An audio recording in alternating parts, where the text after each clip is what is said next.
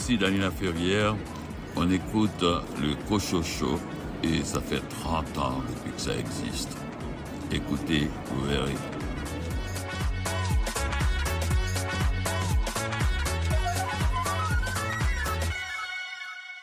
Ici René Cochot, bienvenue à votre rendez-vous littéraire. Un sommaire très chargé cette semaine. À commencer par Venise Landry, tu nous parles de quel roman? Des choses. C'est de Marianne Fritz. C'est une autrice autrichienne publiée chez Le Cartanier. Karine Morin, de ton côté, quel roman a retenu ton attention? Euh, je vais vous parler du roman Les Morcellements, écrit par euh, Mélanie Boilard. Josiane Bissonnette présente son roman Que cherches-tu, Héloïse, paru chez les éditeurs réunis. Ariane Gélina parle des 40 ans de la revue Le Sabord. Louis Gosselin, il est question de hockey dans ta sélection cette semaine. Derrière le coach, une histoire des entraîneurs-chefs du Canadien de Montréal, c'est aux éditions La Presse, un livre de André Duchesne. Richard Mignot, cette semaine, ce n'est pas un livre policier dont tu vas nous parler. Oui, j'ai décidé d'aller faire un tour en Haïti et de vous parler du premier roman de Marie-Ève Nadeau au titre de Nathan, qui est le nom du personnage principal. Mathieu Dubé commente le recueil de poésie Les Deuils transparents de Virginie Savard, publié chez Triptyque.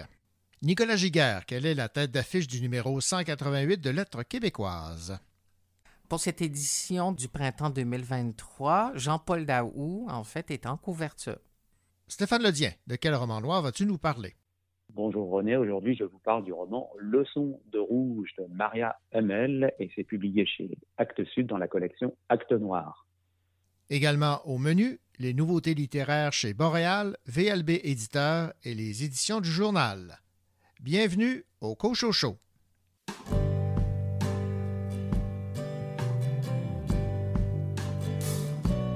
les rues froides prêtes pour l'hiver qui s'annonce révolutionnaire. Des gens qui dansent pour leur droite de danser.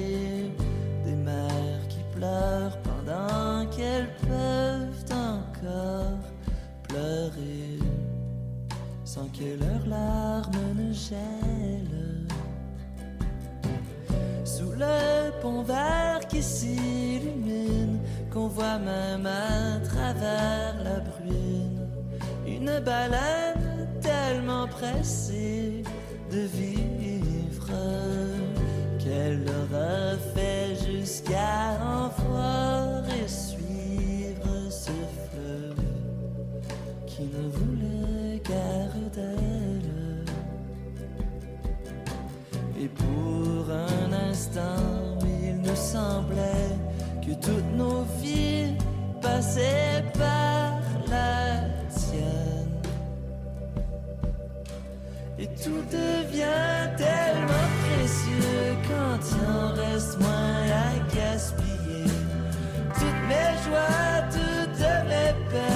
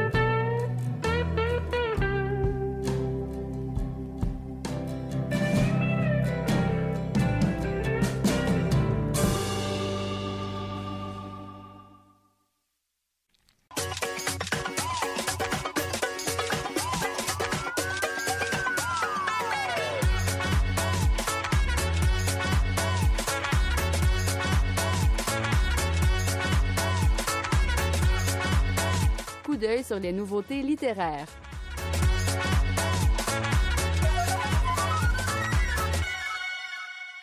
La poète Patricia Hull publie chez VLB Éditeurs son premier roman intitulé Cinq concerts.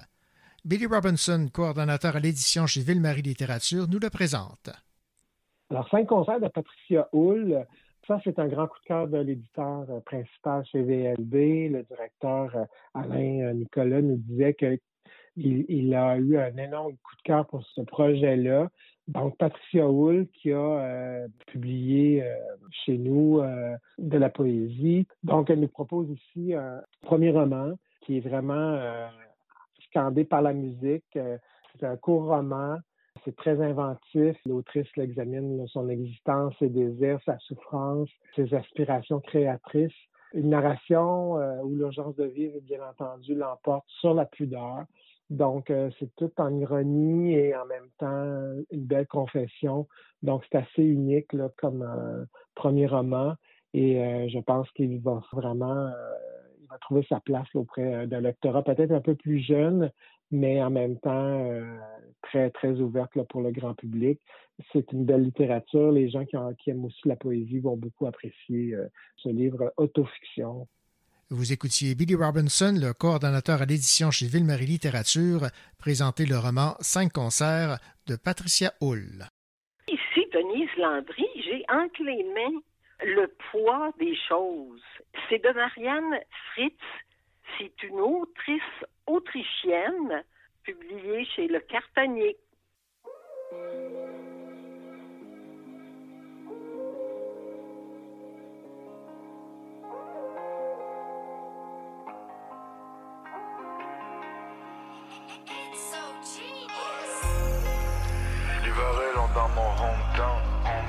Ça sent le gaz ou le gazon dans mon hometown.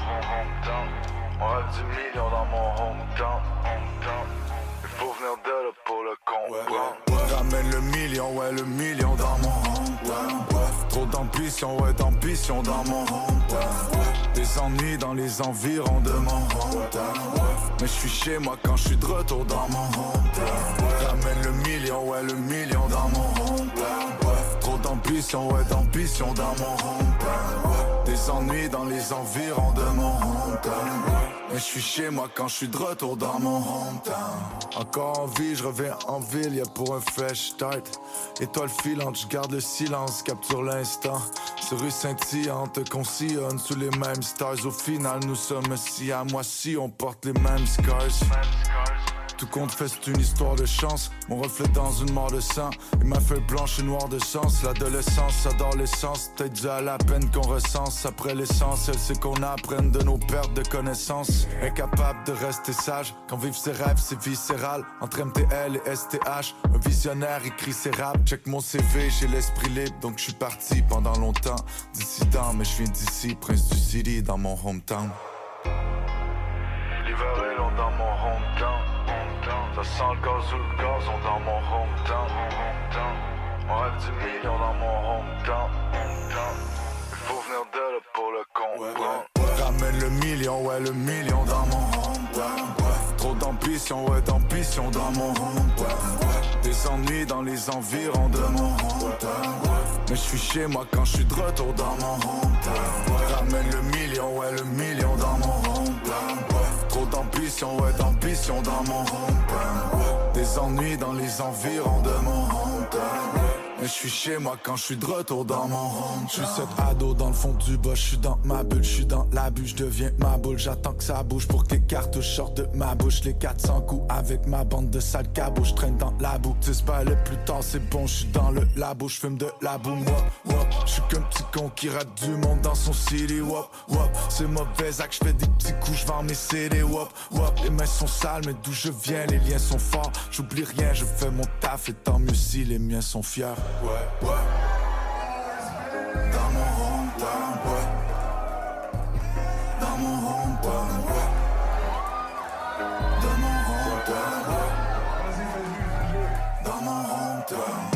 Le million, ouais, le million dans ouais. Trop d'ambition, ouais, d'ambition dans hometown, ouais. Des ennuis dans les environs de hometown, ouais. Mais je suis chez moi quand je suis de retour dans mon hometown,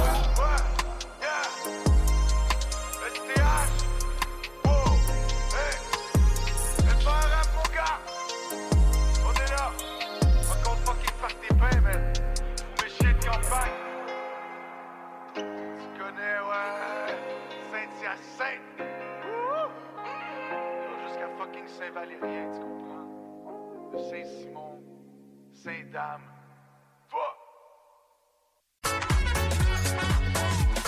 La ville de Venise est unique au monde, tout comme Venise-Landry. Bonjour Venise. Bonjour René. Venise, euh, cette semaine, on va s'intéresser euh, à un livre euh, qui se veut une, une traduction d'une euh, autrice euh, autrichienne. Elle a pour nom Marianne Fritz. C'est le Cartanier éditeur qui euh, nous fait connaître cette euh, autrice avec euh, une traduction de l'allemand par Stéphanie Lux. Alors, je suis très, très, très intrigué là, par ce choix du Cartanier de nous faire connaître ce roman. De, de quoi s'agit-il? Le poids des choses de Marianne Fritz. Moi aussi, je me suis posé la question pourquoi nous faire connaître cette euh, autrice? Et bravo, hein, autrice autrichienne, tu l'as, tu t'es pas enfargé. non, c'est parce que je trouve ça très joli. Une autrice autrichienne, Ben oui, c'est pas tous les hein. jours qu'on a à, à dire ça.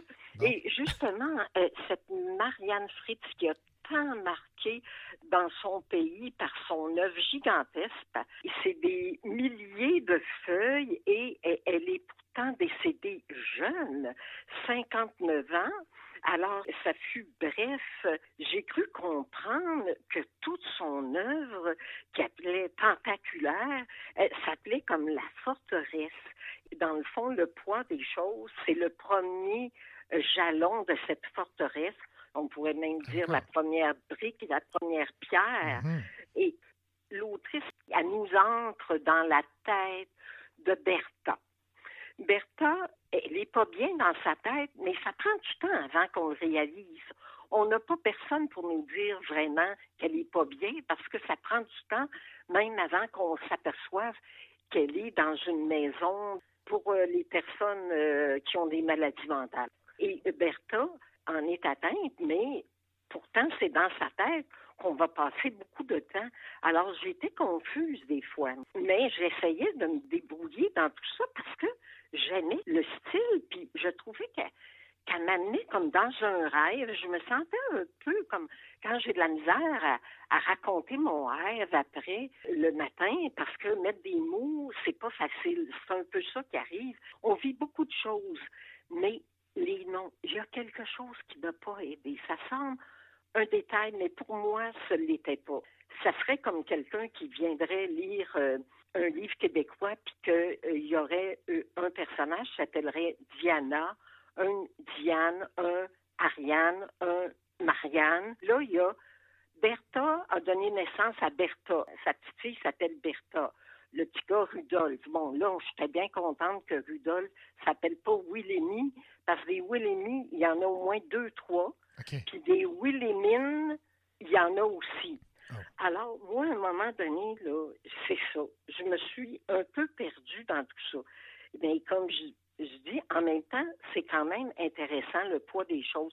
On sent le poids des choses chez Bertha. C'est qu'elle a deux enfants.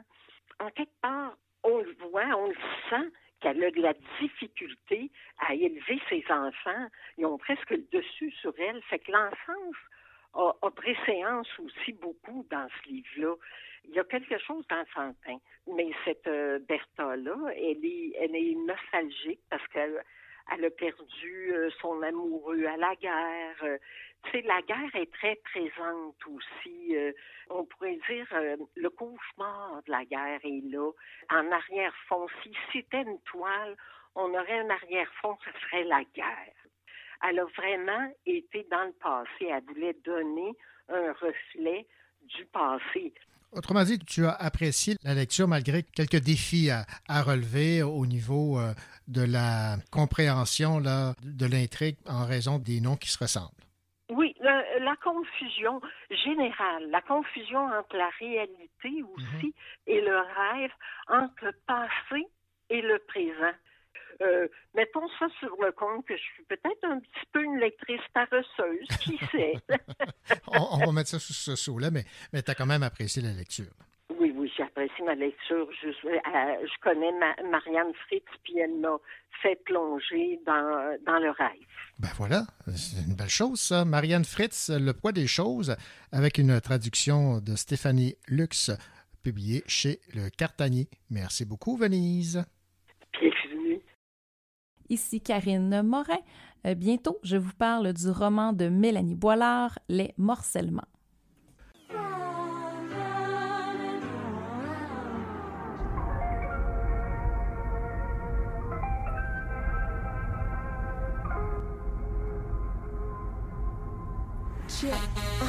C'est une dystopie ou un pastiche. Peut-être l'ironie, les kids ont des guns en plastique. Moi j'ai un mic qui en remplace 10. Je fais l'amour, je suis juste une artiste. Yeah. Je mets plus d'eau dans mon vin, c'est pas du pastis. Ce qui reste de mon intelligence, c'est de survivre. Je me compte les pires blagues à 15 self-service. Je me demande comment je vais un gros 7 sur 10.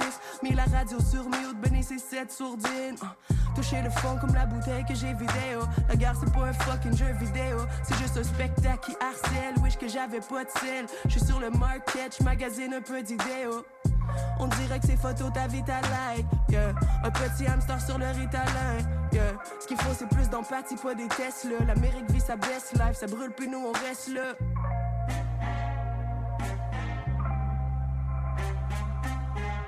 J'aime la droite, j'aime le pétrole canadien. André Cher est très heureux à toi. C'est qu'il y a du rap, j'ai pas fondé d'assaut. Y'auront pas mon vote, puis y'auront pas ma soul. Au Canada, cash money, gas oil. On fait ça one time, j'emmerde tous ces assauts. C'est a du rap, j'ai pas fondé d'assaut. Y'auront pas mon vote, puis y'auront pas ma soul. Au Canada, cash money, gas oil. On fait ça one time, j'emmerde tous ces assauts. J'suis trop stressé, j'fume du pot que pas de pote. Guerre mondiale à la porte, puis ça fait toc toc toc toc. J'sais me battre, même pas d'armes. La minute est imbattable. Poutine, il rêve brun, yo, j'pense qu'il est des patates. C'est qui ça qui a voté pour la CAQ? C'est pas ceux qui sont devant les manifs en criant à cab. J'suis vegan, mais je mettrais bien le poulet dans sa cage. Faut saccager les banques, c'est les banques qui nous saccagent. Ils nous mettent à quatre pattes, les loyers sont plus achetables. On viendra pas à bout en repostant des hashtags. Paysage plus regardable, c'est que des containers. Raymond qui se stache là, puis on est comme ben là. Hein. Petit employé deviendra manager. Pour exploiter tous les autres, non mais sont malades. Ils veulent le top, moi je préfère la glissade. Les boss sont haïssables, en plus d'avoir les fucking mains baladers. C'est a du rap, j'ai pas fondé d'assaut. Y'auront pas mon vote, puis y'auront pas ma sauce. Oh Canada, cash money, gas oil. On fait ça one time, j'emmerde tous ces assauts. C'est a du rap, j'ai pas fondé d'assaut. Y'auront pas mon vote, puis y'auront pas ma sauce. Oh Canada, cash money, gas oil. On fait ça one time, j'emmerde tous ces assauts.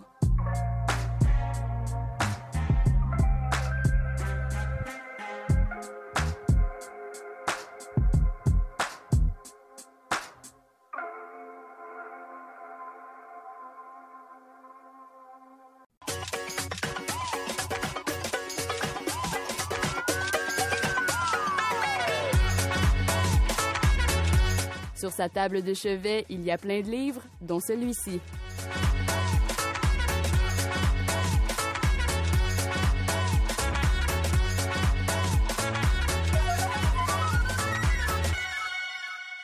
Bonjour Karine. Allô René. Karine, le livre dont tu vas nous parler euh, cette semaine, euh, c'est d'une autrice que tu connais personnellement. C'est Mélanie Boilard et c'est aux éditions Tête Première. Et euh, le titre de cet ouvrage, c'est Les morcellements. Alors, euh, parle-nous euh, de Mélanie. Mélanie et moi, on se connaît euh, depuis l'école secondaire. On a fait du théâtre ensemble à l'époque. Puis, on s'est retrouvés à l'université, donc quelques années plus tard. Et on a fait notre maîtrise en littérature ensemble ici à Sherbrooke. Et depuis, on est restés quand même proches. Puis, on se voit encore à l'occasion, quand nos folles vies nous le permettent, une petite pause. C'est donc vraiment avec un bonheur que j'ai lu son premier roman qu'elle avait gardé euh, secret. Elle nous en parlait pas. Donc, euh, Les Morcellements, un livre un peu troublant, mais qui euh, révèle, je pense, euh, une autrice au grand talent. Bon, alors fais-nous le résumé de ce livre. C'est un roman. Ici, on accompagne Gabrielle, qui a 29 ans, qui est étudiante en musique à l'université. Donc, derrière ses percussions, euh, ça va bien. C'est le seul endroit où Gabrielle se sent à l'aise. Ailleurs, euh, c'est beaucoup plus difficile pour elle d'exister, de trouver sa place. Elle ne se sent chez elle nulle part, pas même dans la chambre qu'elle loue chez Simon, et encore moins euh, dans la maison qu'il l'a vu grandir. La relation qu'entretient Gabriel avec ses parents, c'est une des thématiques importantes de ce roman. En fait, c'est une thématique centrale aussi euh, dans les écrits euh, de l'autrice. Euh, leur relation, si on peut la qualifier ainsi, euh, est vraiment froide entre Gabriel et ses parents. Elle se sent mal aimée et ignorée par ses parents qui ont tout donné à sa grande sœur Zoé et qui n'ont laissé que des miettes pour elle, ce qui se laisse voir entre autres euh, par euh, les albums de bébés des deux sœurs, l'un étant euh, bien garni et l'autre est demeuré vide. Bon, j'avoue que j'ai déjà vu ce, ce genre de, de scénario, un, un quotidien fragile, mais tu me disais qu'il y a quelque chose qui vient chambouler ce quotidien. Oui, tout à fait. Un jour, en se regardant dans le miroir, Gabrielle remarque que son ventre est légèrement rebondi. Elle se remémore alors euh, cette nuit avec euh, Marc, un collègue de l'université. Et là, il n'en faut pas plus à Gabrielle pour comprendre ce qui se passe. Elle est convaincue d'être enceinte, même pas besoin de faire de test pour le confirmer. C'est donc vraiment à ce moment-là que son monde, qui est déjà très très précaire, commence à s'effondrer. Comment pourrait-elle accepter de partager son corps alors qu'elle-même a déjà tant de difficultés à l'habiter? Et malgré ces formes qui changent rapidement, personne autour d'elle, pas même sa grande sœur Zoé, remarque ces changements, ce qui va engendrer chez Gabrielle une réelle frustration et elle est désormais convaincue d'être vraiment invisible aux yeux des autres. Donc rapidement, Gabrielle va perdre le contrôle de son corps et de sa tête. Elle cesse d'aller à l'université, elle s'isole et elle va s'isoler jusqu'à l'éclatement. L'éclatement de quoi? Ça, je vais laisser les lecteurs le découvrir. Alors, qu'est-ce que tu as apprécié du style de la plume de ton euh, amie Mélanie? J'ai vraiment beaucoup aimé. C'était quand même pas la première fois que je lisais des textes de Mélanie parce Mhm. qu'elle a publié euh, certaines nouvelles dans des revues auparavant. Mais j'ai quand même vraiment été impressionnée par euh, la qualité littéraire de son premier roman. Mélanie a un réel talent pour faire vivre l'angoisse de son personnage. Donc, les descriptions des émotions, des ressentis sont très bien détaillées et l'angoisse de Gabriel augmente de façon euh, rapide et progressive, euh, ce qui nous entraîne peut-être un peu incognito dans les méandres de son trouble. Et plus notre lecture avance, plus on sent Gabriel envahi physiquement et surtout émotionnellement, et on se demande vraiment euh, comment elle va pouvoir s'en sortir. Et euh, j'ai aussi un petit extrait que euh, je vais vous lire pour exposer un peu tout ce trouble que Gabriel vit. Cette semaine, ça s'est mal passé. Ça s'est si mal passé que je ne sais pas par où commencer.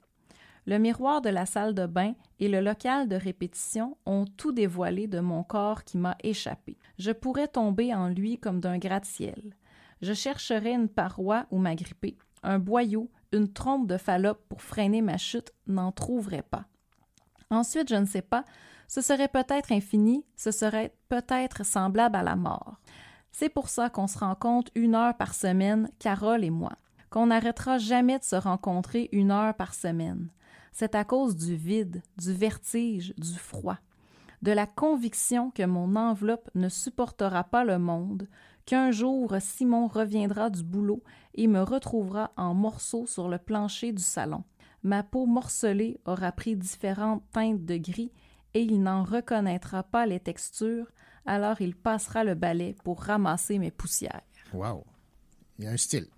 Oui, avec cet extrait-là, qui au tout début du roman, on comprend déjà que Gabrielle va mal. Elle consulte une psychologue déjà depuis des années et ne pense pas pouvoir se sortir de cette consultation-là avant plusieurs années encore. Et son trouble va augmenter, euh, comme je disais tout à l'heure, de façon exponentielle dès qu'elle remarque que son corps change. Euh, c'est donc vraiment tout un travail de l'autrice euh, de nous faire découvrir l'esprit dévasté de son personnage. Ce que j'ai bien aimé de ce livre aussi, c'est le style de l'autrice qui est plutôt vivant. Donc, avec l'extrait que j'ai lu, on comprend qu'on est dans la tête de Gabrielle ce qui fait que l'écriture est plutôt orale et rapide, donc c'est un roman qui se lit vraiment très bien. Et une des choses que j'ai aimées aussi, euh, c'est la fin du roman. Donc je ne vais pas dévoiler le punch final, mais j'aime que la fin ne soit pas 100% heureuse. On sent malgré tout une petite pointe d'espoir euh, puisque Gabriel a finalement été pris en charge et qu'on sent que ses parents veulent l'aider, même s'ils sont encore maladroits. Mais ce que Gabriel vit, euh, on le comprend, c'est vraiment très intense et on ne peut pas espérer que ça se règle en un claquement de doigts. C'est réaliste comme processus et euh, on sent qu'il y a encore du travail à faire euh, pour la pauvre Gabrielle. Ici, c'est vraiment un très bon roman qui explore les limites du corps, les limites de l'esprit et aussi les limites des relations humaines. Donc, vraiment un excellent choix pour une bonne lecture. Voilà, alors cet excellent choix, c'est Les morcellements de Mélanie Boilard chez Tête Première. Merci, Karine. Ben, merci, René.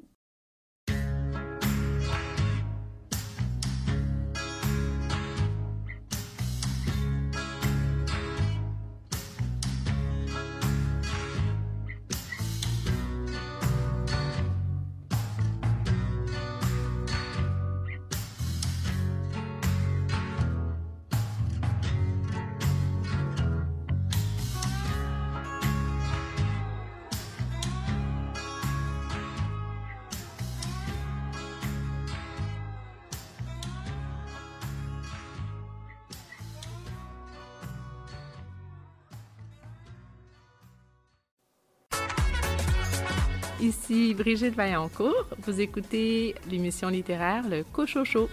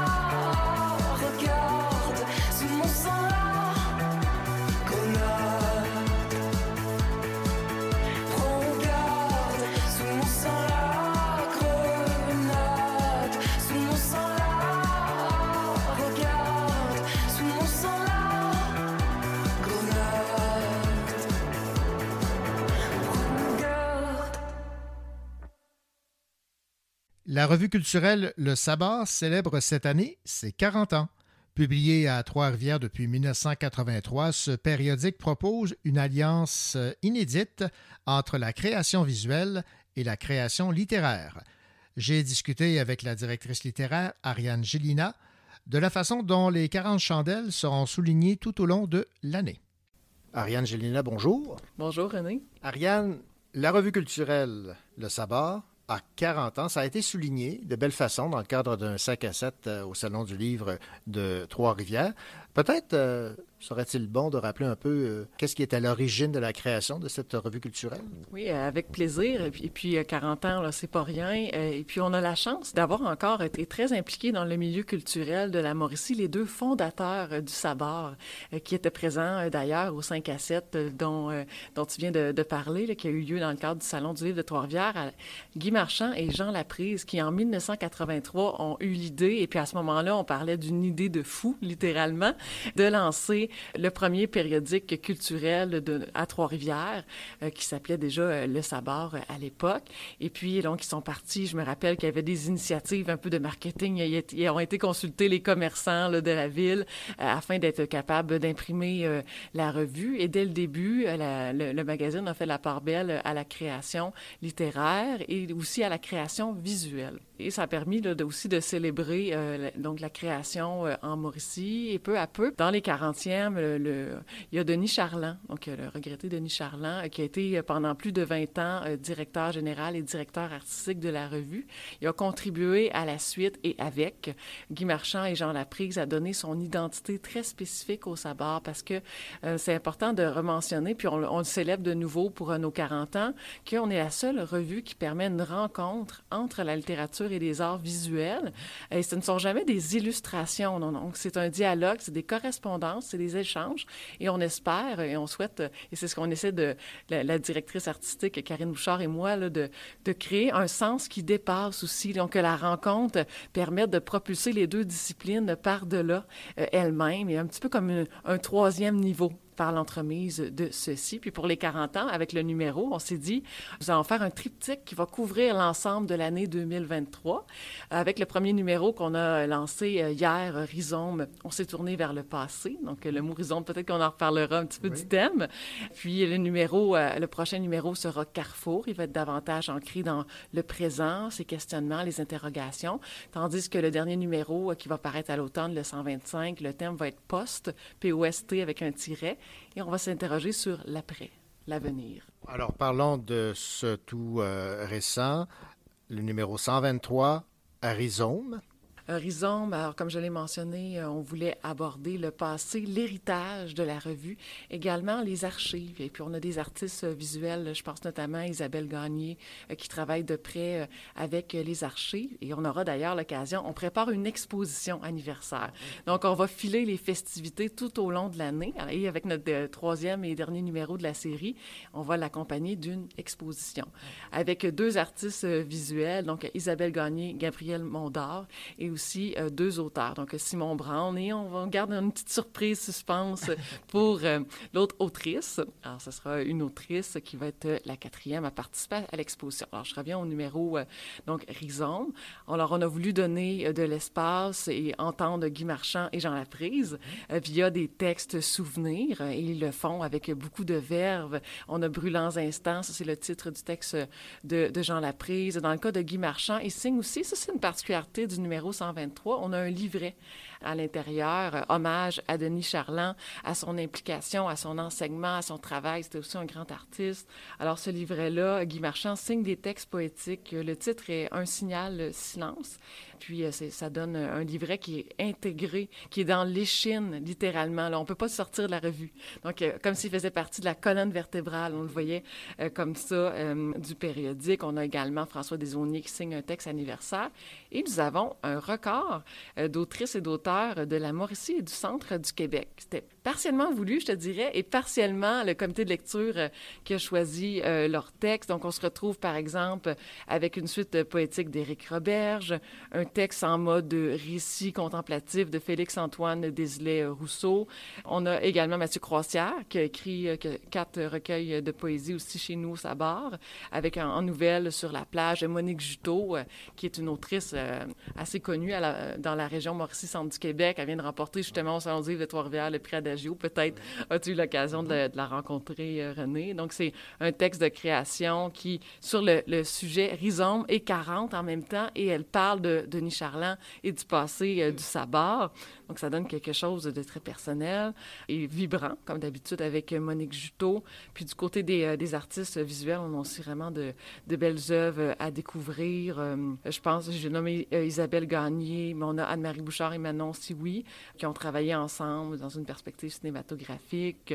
Catherine Mélençon. On a un événement virtuel Conversation avec. Donc, on avait convié l'artiste visuelle Catherine Mélençon et Annabelle Moreau, qui signent dans ce numéro-ci un texte très musical, aussi euh, hommage aux voix aux voit avec les héritages du passé, ce qui donne un numéro avec beaucoup de témoignages, de récits, une certaine nostalgie par moment. Euh, je pense au texte euh, euh, Jalon de Maud Nadeau. Tout ça en allant peu à peu vers le thème du carrefour. Donc oui, il y a le passé, mais on sent qu'on arrive à des horizons où les routes vont se rencontrer. Et j'aimerais qu'on parle aussi du concept de la page couverture, là, des trois prochains numéros.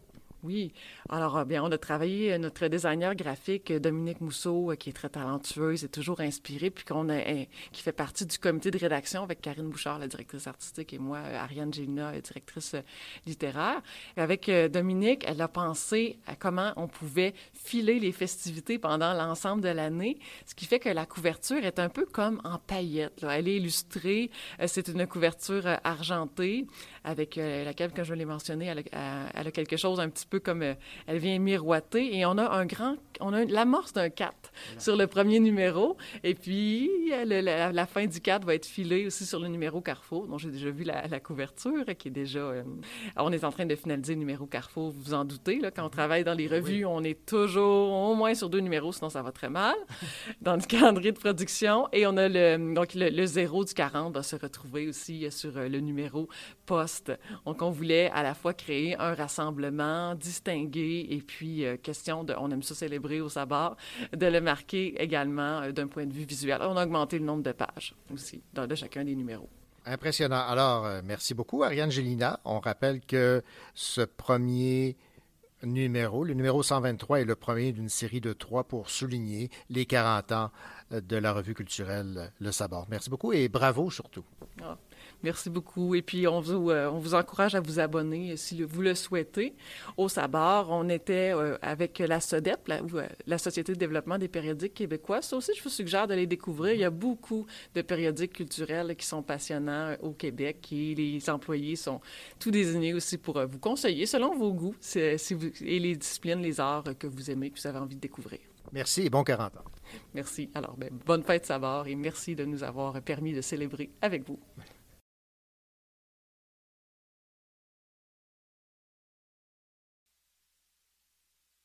Combien de fois faut-il vous le dire avec style? Je ne veux pas sortir au baron. Non, non, non, non,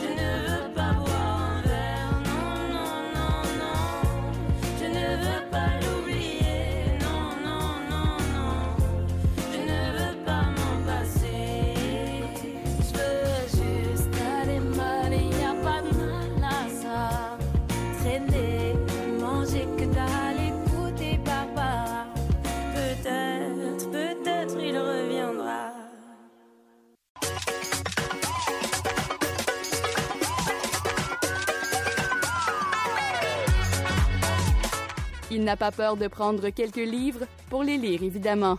Louis Gosselin.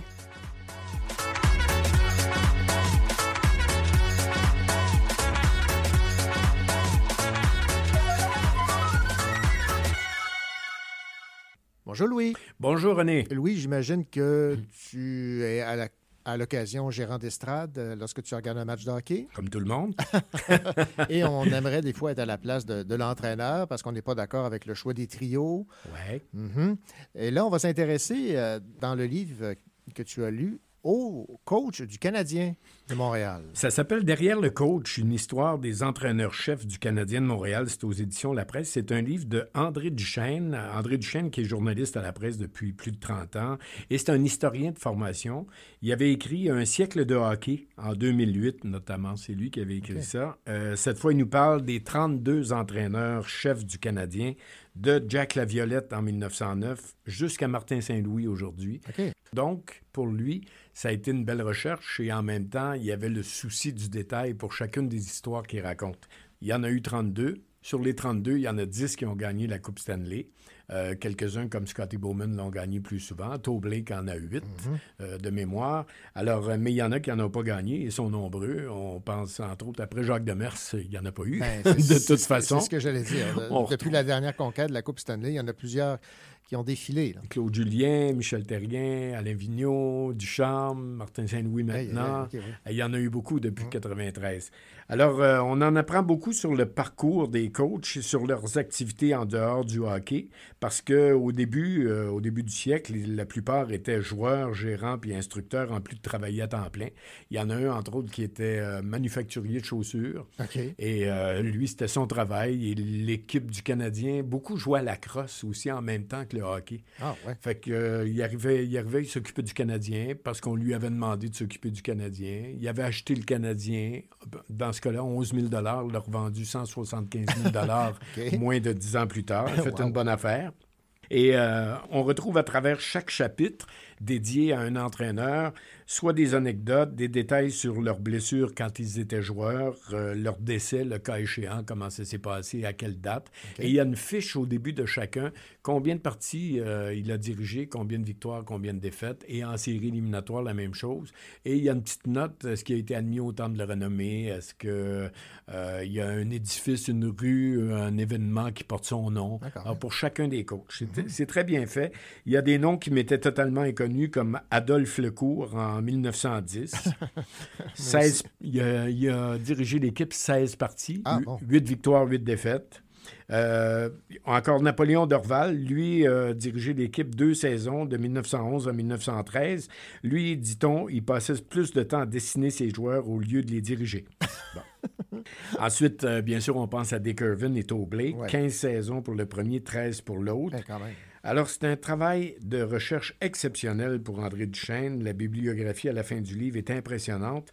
Et au-delà des chiffres et des, statistiques, il a réussi à raconter le côté humain de chacun d'eux. Très intéressant. Il a réalisé des nombreuses entrevues avec des gens de hockey, euh, Ron Fournier, Michel Goulet, Pierre Kramer, Luc Robitaille. Ça permet d'ajouter des nombreux détails pertinents.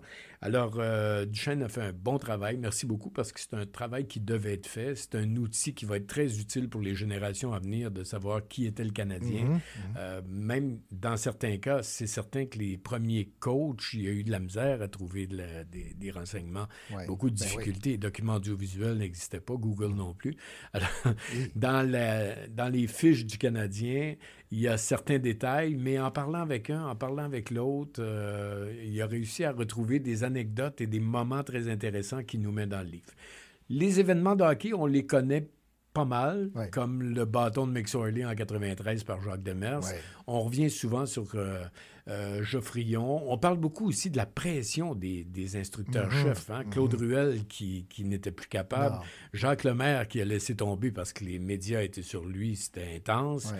Euh, il y en a eu plusieurs comme ça qui, qui n'avaient pas le- le- la capacité euh, de, de résister à toute la pression qu'il y avait autour de l'équipe. Alors ça aussi, il en parle beaucoup dans le livre. Très beau document d'André Duchesne. J'imagine qu'on parle aussi de la saga Al McNeil, qui n'était pas le favori de Maurice Richard. De Henri. Henri, Henri Richard, Richard, oui, Henri, pendant oui, une c'est vrai. série, les deux s'étaient pris euh, Mhm. pas, mal, pas mal sérieusement. Henri avait d'ailleurs compté deux buts le match d'après, le but égalisateur et le but gagnant. Euh, fait qu'on retrouve, on retrouve des détails des séries éliminatoires et de la, des Coupes Stanley gagnées par les Canadiens. Je trouve qu'à ce moment-ci de l'année, c'est une très belle lecture pour nous remettre dans le bain, pour recommencer à, à penser hockey. Et à espérer une coupe euh, dans quelques années. Dans, que- oui, j'aime bien dans quelques années. On va y aller avec ça. C'est ça. Merci, Louis. Merci, René.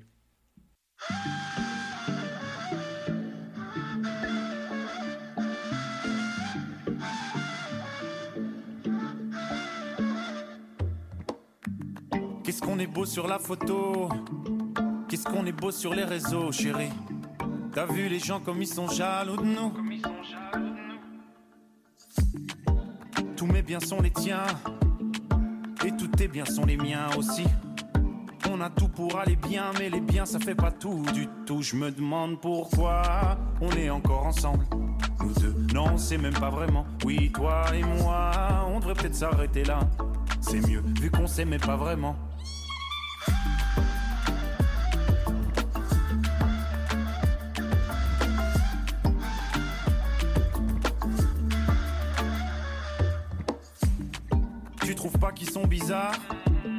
Tu crois vraiment à leur histoire, toi Moi, je crois pas que ça va faire long feu. J'avoue, bientôt ça fera 5 ans. Mais ils font de la peine à voir, non? Je crois pas qu'un jour ils s'échangeront leurs vœux. Je me demande pourquoi vous êtes encore ensemble. Vous deux, non, c'est même pas vraiment. Oui, lui et toi, faudrait peut-être s'arrêter là. C'est mieux, vous vous aimez pas vraiment.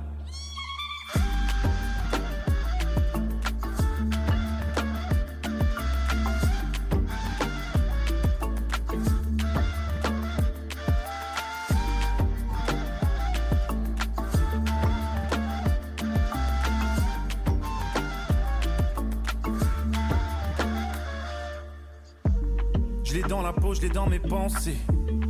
Mais bien sûr, je voudrais l'épouser. Ben justement, je devais lui dire mardi. Genou à terre, j'allais la demander. Avant que je l'ouvre, elle s'est excusée. J'étais tellement choqué quand elle m'a dit. Je me demande pourquoi on est encore ensemble. Nous deux, non, je ne sais même pas vraiment. Oui, toi et moi, on devrait peut-être s'arrêter là. C'est mieux, vu que je t'aimais pas vraiment.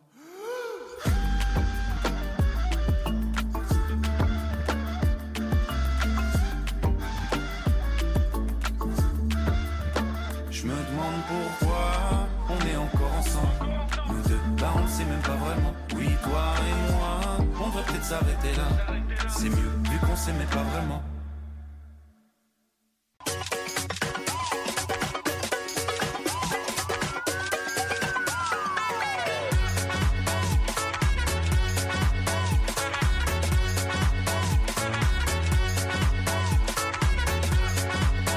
Coup d'œil sur les nouveautés littéraires.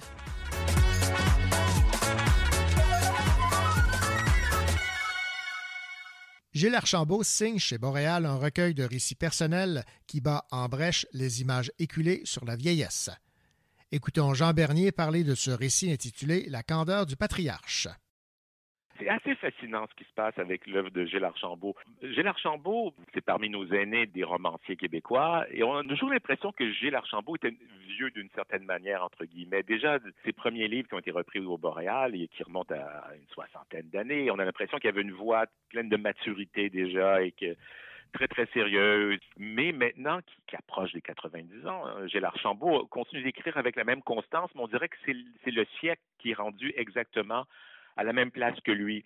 Parce que dans notre euh, société aujourd'hui, il y a une grande interrogation sur la vieillesse, ne fût-ce que pour des raisons démographiques très claires, mais on est en train de repenser ce que c'est d'être vieux. Et Gilles Archambault y apporte une contribution extraordinaire parce que c'est la vieillesse vue par quelqu'un de vieux, mais vue avec une extraordinaire lumière.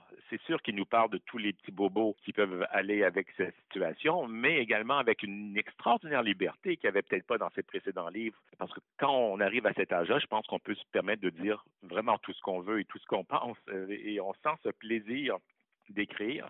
On sent ce plaisir de se confier à nous.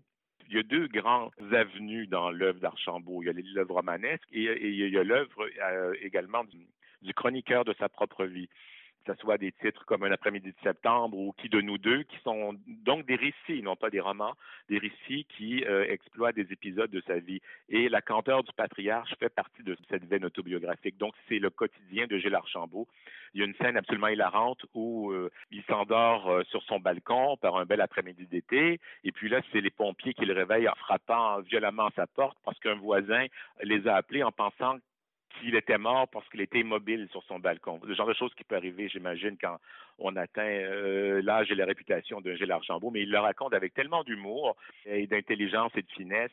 Donc, si vous voulez savoir euh, ce qu'est la vieillesse, pouvez vous fier à Gilles Archambault qui a toute l'intelligence et la sensibilité nécessaires pour bien la vivre et la décrire et tout le talent, bien sûr, de conteur, le talent littéraire pour nous faire sentir cette réalité étonnamment, c'est vraiment un livre très lumineux et très drôle. Et euh, voilà, si vous voulez vous réconcilier avec euh, cette menace qui nous semble un peu redoutable, parfois il faut lire euh, La candeur du patriarche. Vous écoutiez Jean Bernier des éditions du Boréal résumer le récit de Gilles Archambault intitulé La candeur du patriarche.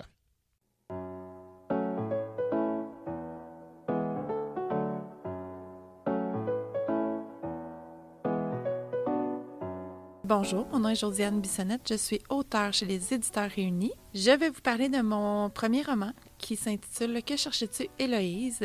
C'est un roman dans le style chick Héloïse, c'est une jeune femme de 27 ans qui travaille avec les jeunes en difficulté. Et puis du jour au lendemain, une marraine qu'elle connaissait à peine, elle apprend qu'elle reçoit un, héritage de cette marraine-là. Et donc, elle se rend chez le notaire et elle apprend qu'elle hérite de 320 quelques mille dollars. Mais il y a quand même une condition. Et la condition, c'est de remettre une mystérieuse lettre à la meilleure amie de cette marraine défunte en Allemagne. Et donc, elle part pour un périple en Allemagne avec sa meilleure amie à elle, Laurence. Évidemment, elle va rencontrer un bel Allemand euh, en cours de route. Mais ce voyage-là va prendre des allures de quête existentielle. Elle va se poser des questions et les lettres de sa marraine défunte qu'elle lui a écrites avant de mourir vont arriver toujours au bon moment parce que l'intention de sa marraine, c'était que sa nièce, sa filleule, ne fasse pas les mêmes erreurs qu'elle a fait dans sa vie. Donc, elle, cherche un petit peu à l'inspirer, puis à rallumer la flamme de vie, de vitalité euh, dans le cœur de sa filleule. C'était Josiane Bissonnette. Je vous ai parlé de mon livre Que cherches-tu, Loïse, publié chez les Éditeurs Réunis.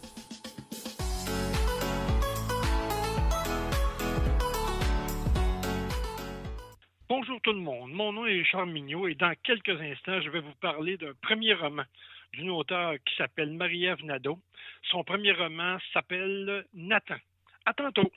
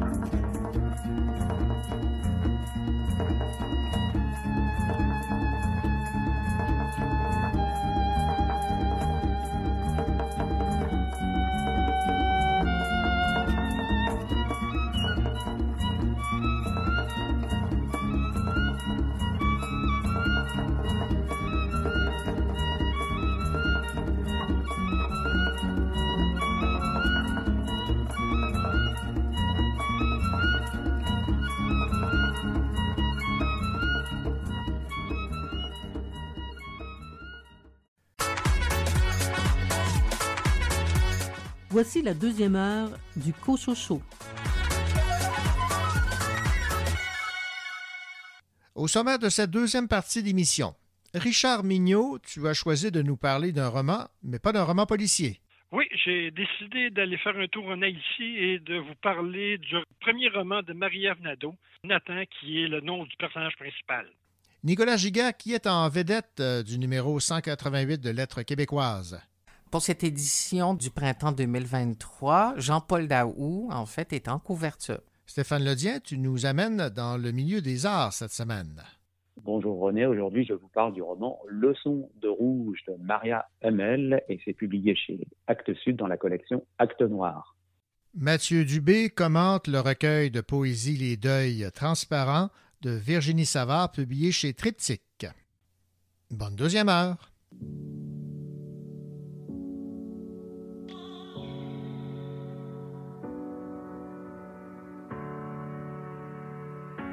Je te parlerai comme jamais tu ne parles à ta mère. Tu me seras redevable si je te paie un verre. Je t'harcèle avec dix potes juste pour avoir ton numéro. Il faudra que tu sois gentil si je t'emmène au resto. Si tu me dis non, je te ferai changer d'avis. Je te foutrai la misère, je te pourrirai la vie. Je ferai selon mon orgueil, selon mes envies. Je te dirai que t'es la seule, je te ferai sentir unique. Je regarderai le foot, toi tu feras la vaisselle. Je t'enverrai bien te faire foutre quand tu me feras une scène. Si je t'achète une chaîne, deviendras-tu ma chienne Je te serai infidèle, mais tu reviendras quand même. Si j'étais un homme, si on inversait les rôles, je soulèverais ta robe, garderais-tu le contrôle Si j'étais un homme, si on échangeait de peau, je t'appellerais salope, me tournerais-tu le dos? Si j'étais un homme, ah, ah, ouh.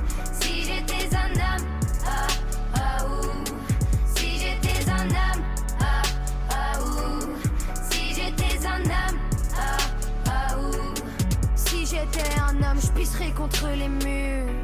Je draguerais les darons, les ados, les nonnes et les putes. Permis de m'envoyer en l'air, valable sur la terre entière. Pas le même jugement, le même contrat, le même salaire. Je serais ton indépendance, ton investissement à long terme. On s'est dit pour la vie, j'ai signé le crédit pour la peine. C'est dans la nature, le mal est dominant. Si j'étais un homme, je ferais pas de sentiments. Je ferais des promesses que je ne saurais tenir. Te couvrirai de coups juste pour te retenir. Si tu veux me plaire, il te faudra souffrir. Être installé à du désir.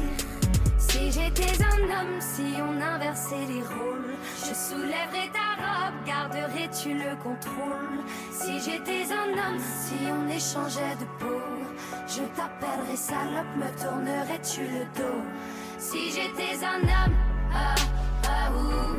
Si j'étais un homme, ah, ah, ouh. Si j'étais un homme, ah, ah, ouh. Si j'étais un homme, ah, ah, ouh.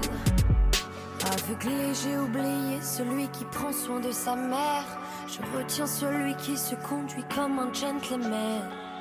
Il y a des hommes de valeur de cœur, des hommes fiers. L'ami, le bon mari, le frère et le père.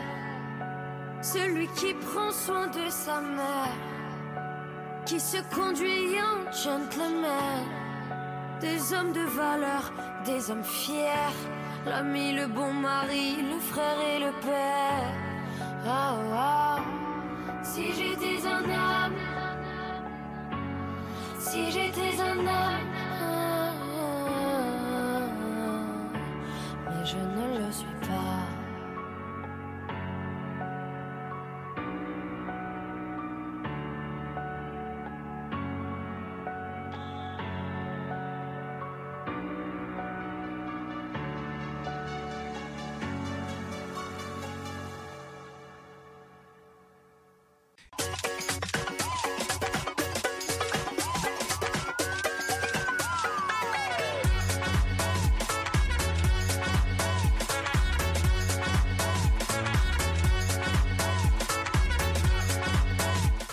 sur les nouveautés littéraires.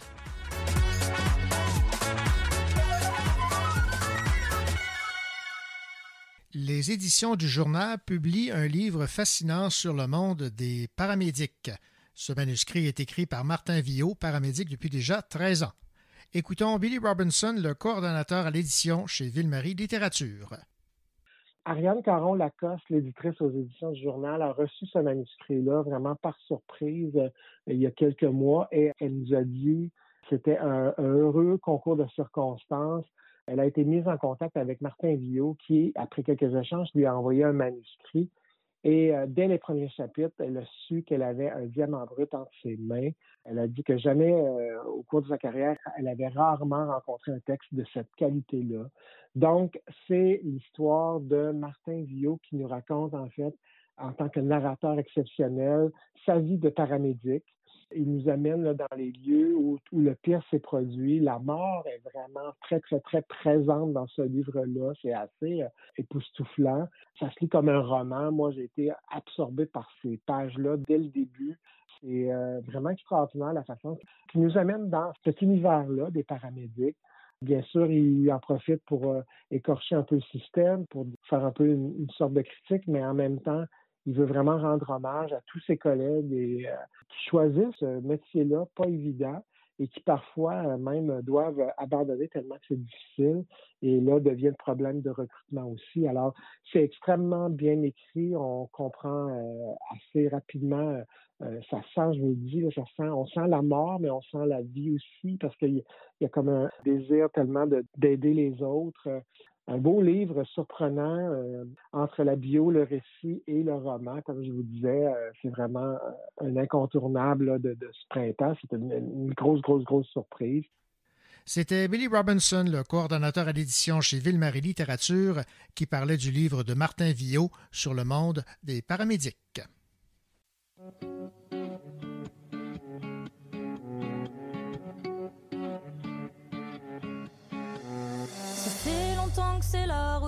Avec ton célibat.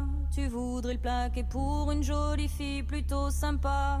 Ton pote marié t'envie, lui, depuis son nuit. La passion est partie, reste la bague au doigt. Il irait jusqu'au bout du monde pour chercher ce qu'il a. Il veut jeter son job alors que toi t'en as même pas. Insatisfait à vie, est une maladie? Un virus aguerri qui ne se guérit pas. Alors il fume, il fume des vogues hallucinogènes dans la brume pour embaumer ses veines. Alors il fume, il fume des vogues hallucinogènes dans la brume pour embaumer ses peines.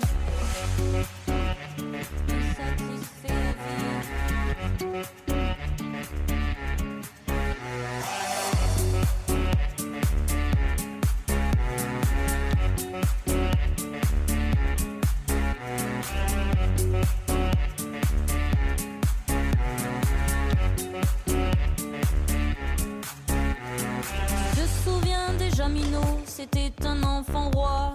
Maintenant c'est un type aigri qui ne sait pas faire de choix. Insatisfait à vie, c'est une maladie.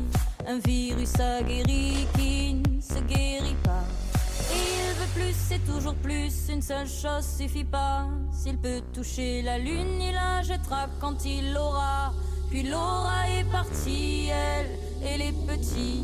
Qu'est-ce qu'il aimait sa vie quand ils étaient là? Alors il fume, il fume des vogues hallucinogènes dans la brume pour embaumer ses veines. Alors il fume, il fume des vogues hallucinogènes dans la brume pour embaumer ses peines.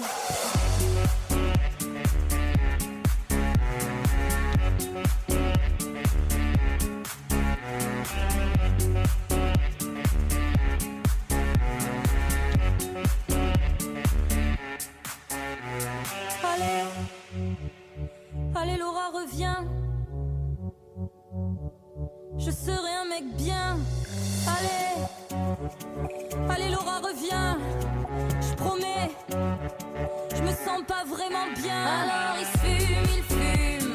Insatisfait vie. Dans la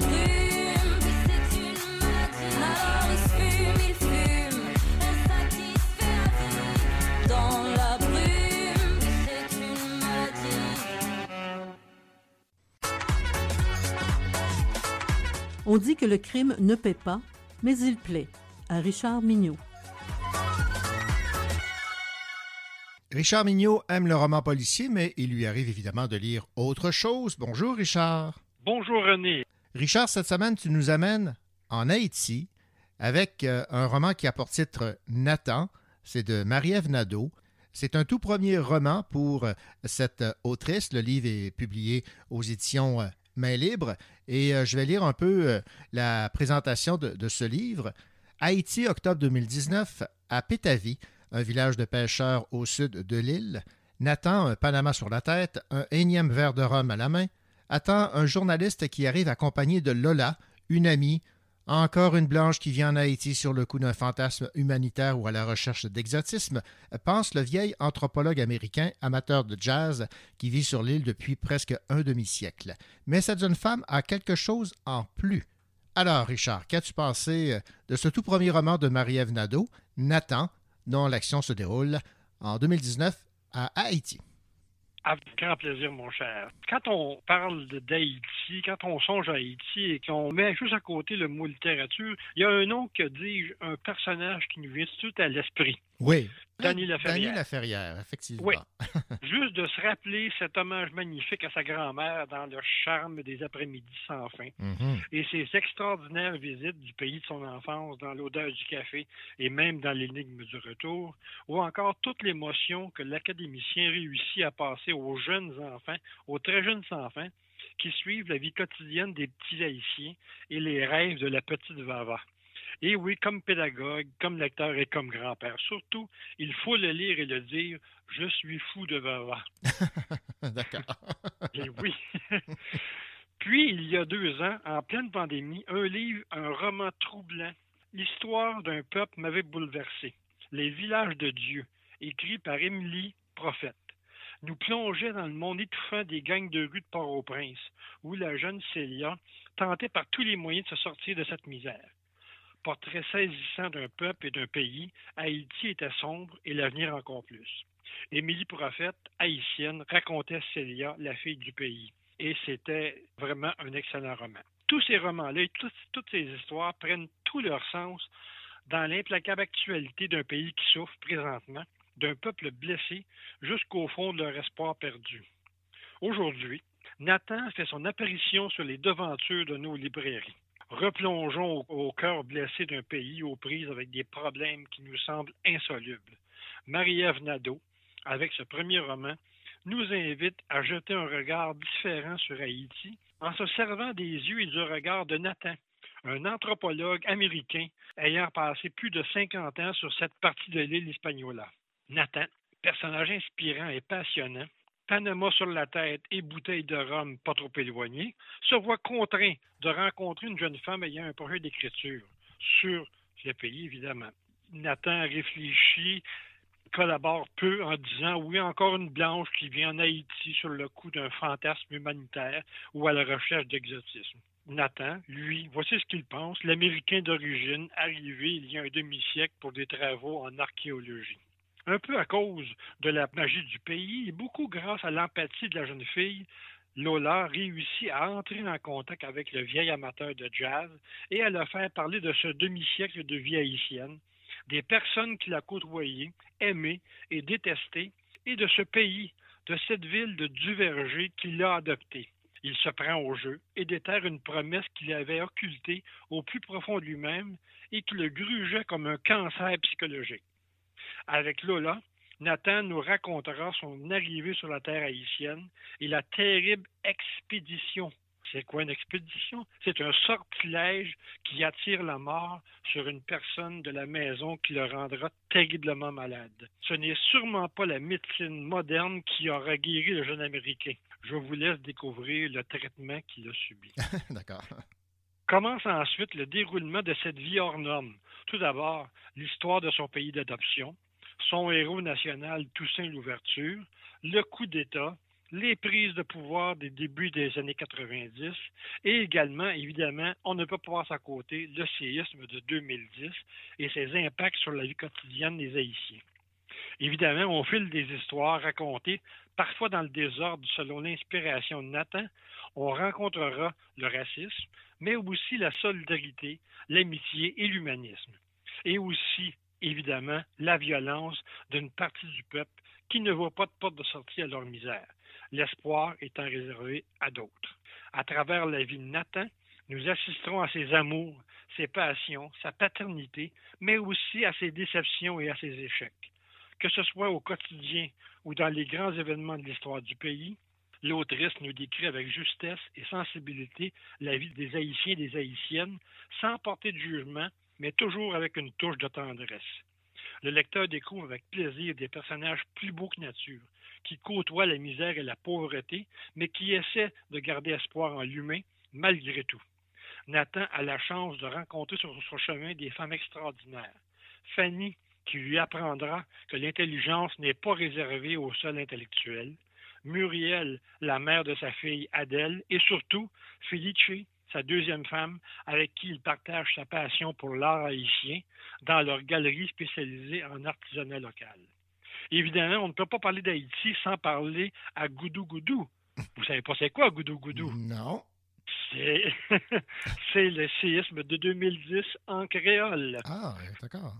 Et on ne peut pas parler de Nathan sans le voir avec son chapeau à la Davy Crockett. Ce roman, je vous le dis, est foisonnant. L'écriture de Marie-Ève Nadeau est magique. On dirait que la poésie du créole, parsemée dans le récit, réussit à déteindre et à teinter le reste du roman. Et cela donne des moments de lecture envoûtants, des phrases joliment colorées et des images qui nous forcent à la contemplation littéraire, évidemment. Un exemple, je vous lis un petit passage, un petit paragraphe tout petit. Solomon se sentait bien parmi les Noirs. Il avait l'impression qu'il célébrait la vie, tandis que les Blancs fabriquaient la mort. Des corps chauds versus des corps froids. Des ondulations et des opulences de ce côté-ci, des formes rigides et des sourires pincés de ce côté-là. Ses préférences demeuraient toutefois indulgentes pour les femmes, qui blanches, qui noires, qui roses, qui jaunes étaient des femmes avant tout, et donc éminemment désirables. C'est tellement beau. Effectivement. Et cela nous donne aussi des pages belles comme celle où Victor, aussi fébrile qu'un adolescent, dénoue le paréo de sa Fanny, 76 ans, en exaltant la beauté de cette peau plus très lisse et de ses textures différentes. Une superbe éloge sur le temps qui passe en laissant des traces sur le corps des personnes qui vieillissent. Il faut lire ce premier roman pour une excellente raison. Marie-Ève Nadeau a réussi à créer un personnage tellement vrai que même sa couleur blanche ne l'empêche pas d'être un Haïtien dans lequel tout lecteur pourra lire et découvrir le cœur et l'âme d'Haïti. Comme disent les Haïtiens, merci en pile, ce qui veut dire merci beaucoup. Bonne lecture. ben voilà, donc, euh, et euh, soit dit en passant, euh, on a une euh, préface euh, signée Stanley Péan. Donc, c'est peut-être un, un saut sur la, la qualité qu'on retrouve dans ce roman premier roman de Marie-Ève Nadeau qui a pour titre euh, Nathan. L'action se déroule donc en Haïti et on sent visiblement, euh, Richard, un attachement au peuple haïtien de la, de la part de Marie-Ève Nadeau. là. Beaucoup. Je crois qu'elle a passé euh, quelques, quelques mois ou quelques Mhm. années là-bas. Ça paraît au niveau du contenu. Là. Et on sent cet amour-là de, de- de ce peuple, de ce pays-là. Ben, merci beaucoup, Richard, pour euh, cette chronique. Et on rappelle que le livre est publié aux éditions Main Libre. Merci, Richard. Merci, bonne journée.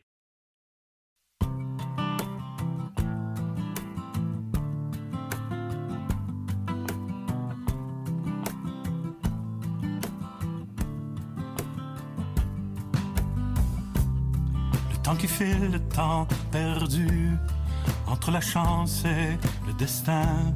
Ces amis qu'on ne verra plus après qu'ils tournent un coin. Très peu de mots, peu de doigté, de trois accords, c'est tout ce que j'ai. Ce qui reste encore en souffrance, ce n'est plus l'innocence.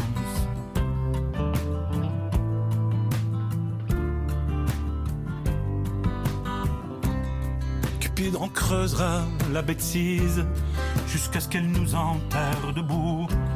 C'est l'ambition qui rivalise avec le mauvais goût. On déplacera pour prendre un sou la mer, les fleuves, les océans. À la fin, il n'y aura qu'un trou pour se mettre dedans.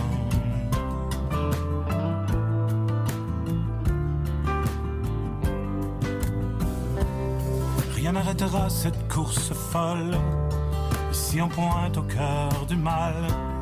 Juste une idée qui n'est pas molle sera taxée de radicale. Mais si on peut encore chérir ce rêve que dans un proche avenir, chacun s'assoit au troisième salon, au fond d'une baise maison. Je ne sais pas comment la vie arrive à se faire belle. Ne lui suffit qu'un vol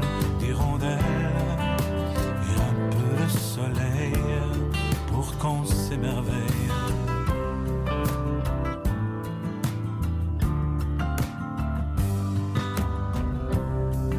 un jour, un jour se lèvera, la poussière enfin tombera, les rideaux ouverts à nouveau sur ce grand miroir des idiots, contemplant le temps qu'on s'accorde à bien se voir autant que nous sommes, nulle part où s'enfuir dans l'ordre. Les enfants, les femmes et les hommes, je ne sais pas comment la vie arrive à se faire belle. Ne lui suffit qu'un vol d'hirondelles et un peu de soleil pour qu'on s'émerveille. Tu voudras toucher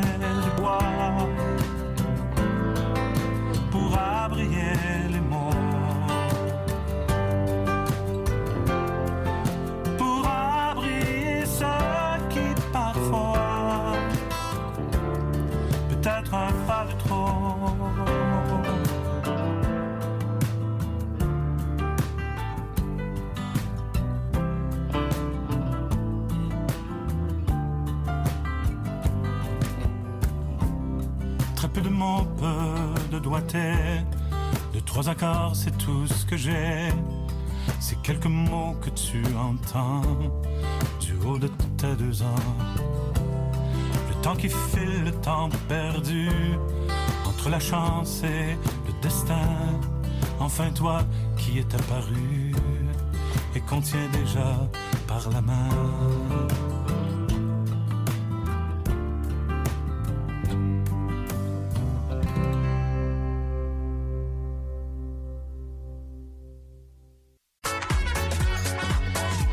Il aime la poésie, ses vers, ses quatrains, ses strophes et sa sonorité. Bonjour Mathieu. Bonjour René. Mathieu, un recueil de poèmes publié chez Triptyque de Virginie Savard qui a pour titre Les deuils transparents. Et tu me disais que tu avais beaucoup, mais beaucoup aimé sa, sa poésie. Alors, euh, parle-moi de ce recueil. Ben, d'abord, quel beau titre là, qui fait suite à son premier recueil qui était Forme subtile de la fuite. Ici, ben oui, le titre, je l'ai trouvé magnifique, comme le recueil lui-même. C'est un recueil dans lequel la narratrice braque notre attention sur une multitude de deuils qui font notre lot quotidien. Là, et elle va le faire avec un remarquable sens de l'image et aussi de la concision et une grande acuité d'observation. C'est un regard empreint de détresse et de désenchantement, mais c'est aussi des fois ponctué de délicieuses pointes d'humour parce que sur l'ensemble plane vraiment la catastrophe anxiogène et douloureuse de la catastrophe écologique en cours.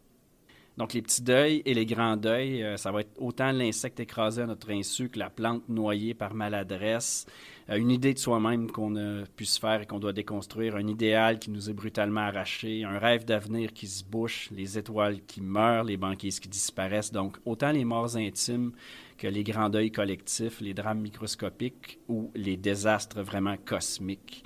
Tout ça va s'entremêler dans une poésie vraiment très belle, concise et pleine d'images fortes un ou deux extraits pour euh, nous faire euh, notre propre opinion, notre propre impression? Les oiseaux ne migrent plus, à quoi bon? Ils nichent dans la neige pluvieuse, en attente d'une logique intelligible du temps. J'érige un monument à la mémoire des abeilles. J'assemble l'autel, je reproduis la géométrie de la pollinisation. Je murmure des prières inventées, mais ma voix est couverte d'hématomes. L'écho est le dernier temple où l'on trouve des dieux. La tristesse désertée colle mes cils. Je divise la joie en parts égales. Je l'offre en communion. Nous sommes tous la mort du monde et celles qui y restent. Il fait froid.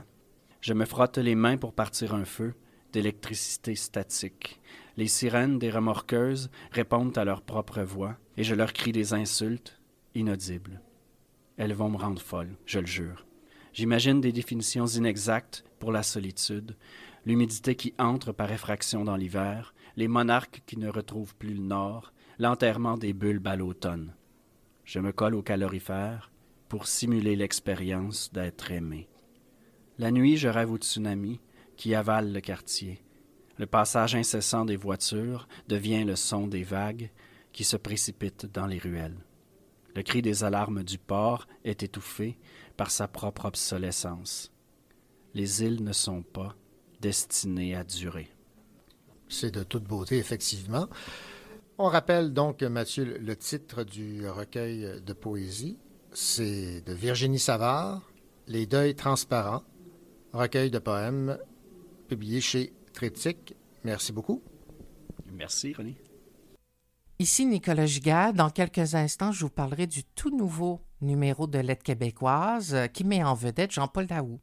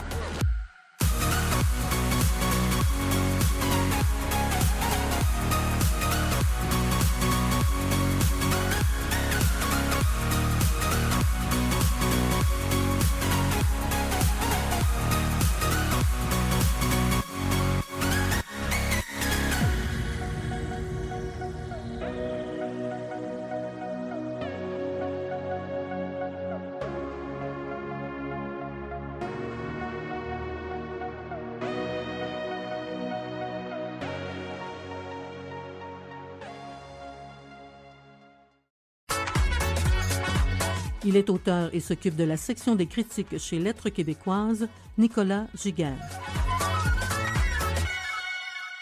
Bonjour Nicolas. Bonjour René.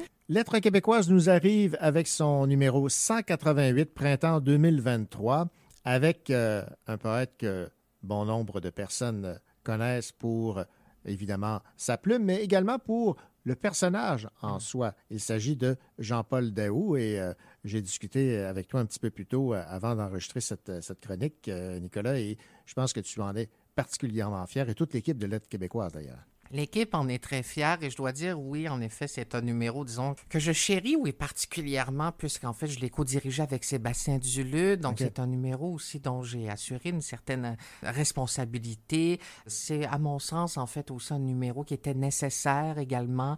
Oui, L'aide québécoise avait déjà consacré un numéro à Jean-Paul Daou, mais ça remontait aux années 90, au moment où il publiait L'Amérique. Ça faisait déjà quand même plusieurs années. Depuis, Jean-Paul a publié plusieurs recueils.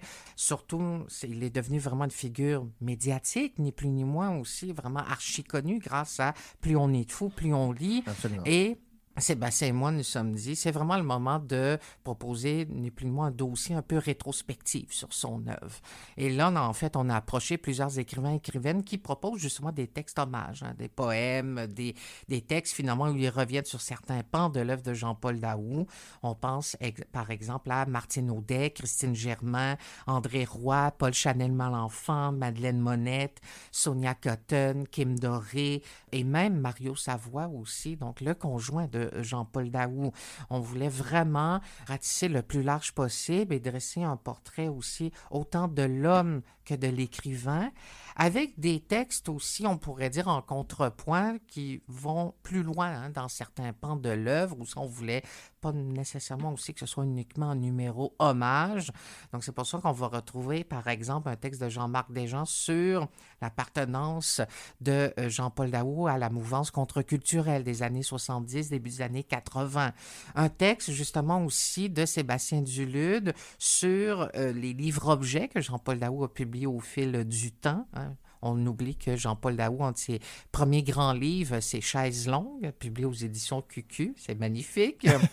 euh, mais aussi la performance, aussi chez Jean-Paul Daou. Donc, Ouais. Jean-Paul, euh, vraiment, est quelqu'un aussi, lorsqu'il déclame ou dit ses textes en public aussi, est vraiment toujours dans la performance. Une étude d'Étienne Bergeron sur le queer dans euh, l'œuvre de euh, Jean-Paul Daou et enfin un entretien que j'ai mené avec Sébastien Dulude où là vraiment on revient sur les grands moments de l'œuvre de Jean-Paul Daou. Donc c'est un exercice à la fois de synthèse et aussi d'approfondissement de certaines euh, des thématiques vraiment maîtresses de l'œuvre de Jean-Paul Daou. Maintenant, Nicolas, parle-moi de la section création. Comme toujours, on retrouve aussi un cahier création dans cette édition de Lettres québécoises. Donc, côté poésie, on retrouve un très beau poème de Nanda Satouf aussi que j'ai eu le plaisir, en fait, d'éditer. Une nouvelle de Christian Vézina aussi, donc euh, très content de le retrouver. Du côté du labo, hein, donc qui est un peu plus expérimental, on retrouve un texte de Sébastien Larocque, un fils de l'écrivain Gilbert Larocque et aussi autrefois directeur littéraire chez Québec Amérique. Et on voit aussi donc la filiation Mhm. du côté de filiation littéraire dans l'écriture qui se manifeste dans ce texte. Et enfin, du côté de la lecture illustrée, Marie-Hélène Racine, une excellente collagiste, en fait, a décidé de s'inspirer de Glu, le roman de Clémence Dumas-Côté. Paru aux Herbes Rouges. Maintenant, parlons de vie littéraire. Donc, la dernière section du euh, magazine qui regroupe, on pourrait dire, des chroniques d'humeur, des, euh, également des textes d'opinion. Donc, on retrouve certaines des chroniques habituelles comme Pense bête de Marc Fortier, L'échappée du temps de Jean-François Nadeau, celle également euh, de Laura Dolpéan pour la suite du monde.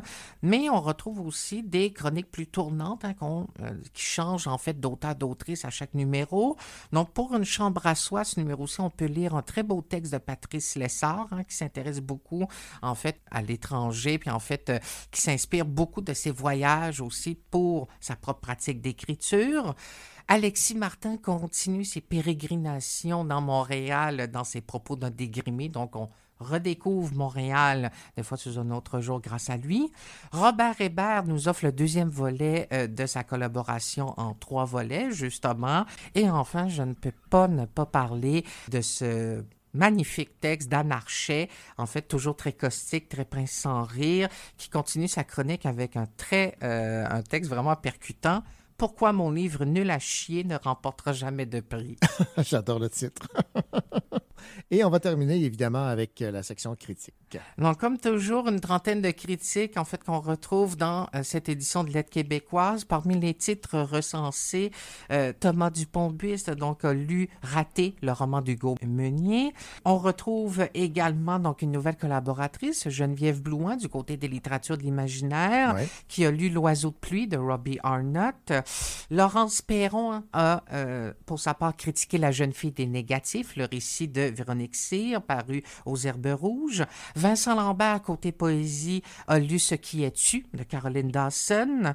Mégane Desrosiers s'est pour sa part penchée sur le recueil Adieu les crevettes de Charlotte Franqueur qui est aussi éditrice euh, au. Ouais. Christian Saint-Pierre, côté théâtre, a lu Mère hein, de Wajdi Mouawad, donc il continue finalement, on pourrait dire, euh, euh, son œuvre, en fait, avec ses préoccupations, on pourrait dire, familiales. Et enfin, Sarah-Louise Pelletier-Morin, du côté de l'essai, a lu la réédition, la très belle réédition de La lettre aérienne de Nicole Brossard et c'est paru chez Remue Ménage. Ben voilà donc un aperçu de ce numéro 188 de Lettres québécoises avec en page couverture et en vedette le poète Jean-Paul Daou. Merci Nicolas. Merci René. Bonjour, ici Stéphane Ledien. Aujourd'hui, je vous parle du roman noir Leçon de rouge de Maria Hummel, publié chez Actes Sud dans la collection Actes Noirs.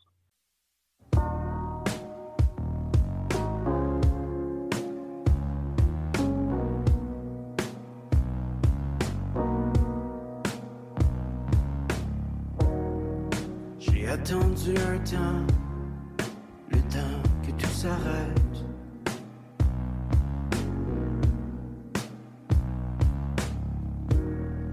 J'ai parti le décompte entre aujourd'hui et ma fête.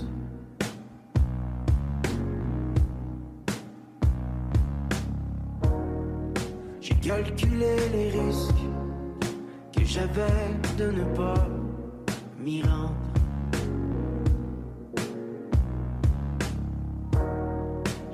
Calculatrice, je l'ai mise au vidange.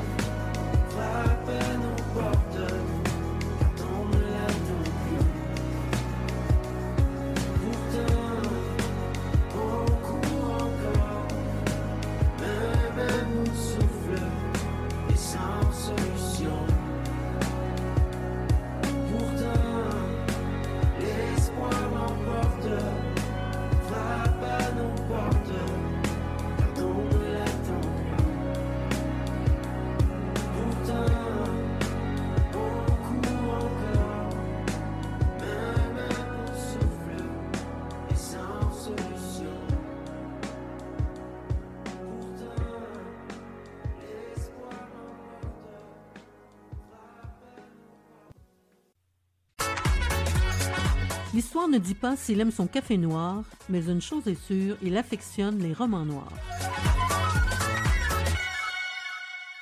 Bonjour Stéphane. Bonjour René, ça va bien? Ça va très très bien. Euh, Stéphane, euh, ton roman noir se déroule dans le domaine des arts, en fait dans une école d'art. Il a pour titre ce roman Leçon de rouge et c'est d'une autrice américaine, Maria Hummel, et c'est publié chez euh, Actes Sud. Oui, alors Leçon de rouge, c'est le deuxième roman traduit de cet auteur, Maria Hummel, que je ne connaissais pas et dont j'ai fait la connaissance euh, avec grand plaisir en, lisant euh, ce roman noir. Elle est euh, quand même assez bien installée dans, le milieu littéraire de la côte ouest américaine. En fait, si je me fie à la fiche biographique, elle a été secrétaire d'édition au, musée d'art moderne de, Los Angeles, ou au MOCA, en tout cas M-O-C-A. elle est ensuite devenue professeure à l'université Stanford et à celle du Vermont. Elle avait écrit euh, de la poésie, mais son, premier roman euh, s'appelait Motherland. Et puis, euh, elle a ensuite écrit un roman qui est en français devenu Le Musée des femmes assassinées, un thriller donc qui mettait en place déjà un certain nombre de, de, de, principes qu'on va retrouver dans Leçon de rouge et puis euh, un, personnage, plusieurs personnages que l'on va retrouver dans Leçon de rouge. Alors si on n'a pas vu le musée des femmes assassinées, euh, ça n'est pas grave, on peut quand même tout à fait embarquer dans cette histoire, c'était mon cas d'ailleurs, mais il faut savoir que le personnage, euh, l'héroïne qui s'appelle Maggie Richter, bah, de toute façon, elle, est, elle a été déjà intervenue dans le roman précédent, elle avait déjà enquêté dans le roman précédent accompagné d'autres personnages, et notamment d'un détective privé assez euh, ombrageux, ben, j'ai envie de dire plutôt quelqu'un d'un peu sombre, de calme en même temps, mais qui, qui semble cacher des, secrets aussi pour sa part. Alors, de quoi parle le son de rouge? Eh bien, euh, c'est l'histoire d'une. On apprend qu'une étudiante d'une prestigieuse école d'art de Los Angeles s'est donné la mort elle s'est suicidée au terme d'une euh, d'une série quand même d'œuvres d'art, de performances qu'elle avait euh, accomplies, euh, des performances où elle se filmait avec un, pistolet à la main et puis dans toutes sortes de situations du quotidien et même lorsqu'il s'agissait de se nourrir, de dormir, etc. Et puis elle a un matin, on l'a retrouvée morte, suicidée dans son atelier et elle a laissé derrière elle quelques quelques témoignages, quelques traces un petit peu de, ce qu'elle voulait dénoncer en tant que crime. Et je vais y revenir. Une vidéo notamment où elle euh, se faisait filmer euh, en train de faire l'amour avec un homme, sauf qu'on pourrait parler davantage d'un viol que d'une scène d'amour.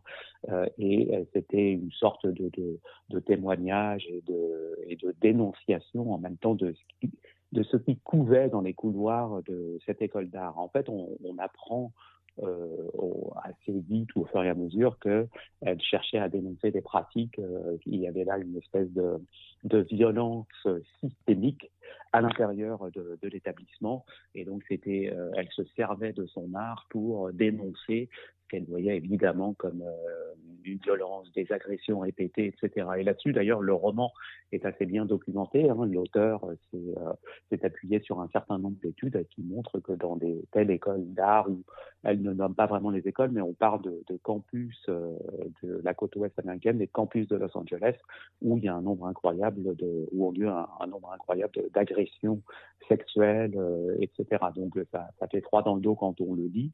Mmh. C'est très évidemment lié euh, à, à l'actualité euh, récente, euh, actualité dont on aimerait bien évidemment qu'elle qu'elle disparaisse un jour, mais il faut encore continuer à travailler là-dessus. Alors, que fait le personnage principal Elle est, au début du roman, elle se remet un peu de son aventure précédente où elle avait, semble-t-il, échappé peu à la mort avec une, enquête, là aussi dans le milieu des arts. Et là, elle est sollicitée pour enquêter, donc pour alors quand on dit enquêter, il faut s'imaginer qu'il euh, s'agit d'un travail un peu d'approche de, certaines personnes du, réseau ou du milieu de l'art à Los Angeles, euh, de parler avec les étudiants, de se faire passer un peu pour euh, l'une d'entre eux, euh, et non pas évidemment d'endosser un feutre mou, un, imperméable mastic et puis d'envoyer des répliques cinglantes au reste du monde. Il s'agit d'une enquête au sens plus peut-être journalistique, sociologique,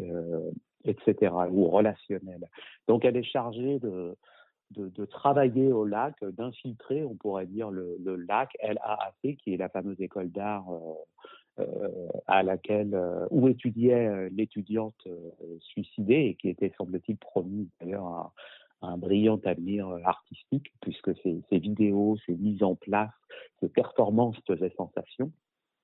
Et elle est chargée par la directrice du musée qui l'employait, le musée qui s'appelle le ROC, R-O-C-Q-U-E, et, qui, en fait, cette directrice, elle, lui demande d'enquêter parce qu'elle sait que ça cache aussi une, gestion euh, évidemment défaillante et puis euh, le fait de, taire, de, passer sous silence euh, des pratiques inacceptables, aussi bien dans le milieu de l'art que dans, dans, la façon de, de, gérer les étudiants et les relations avec les personnes.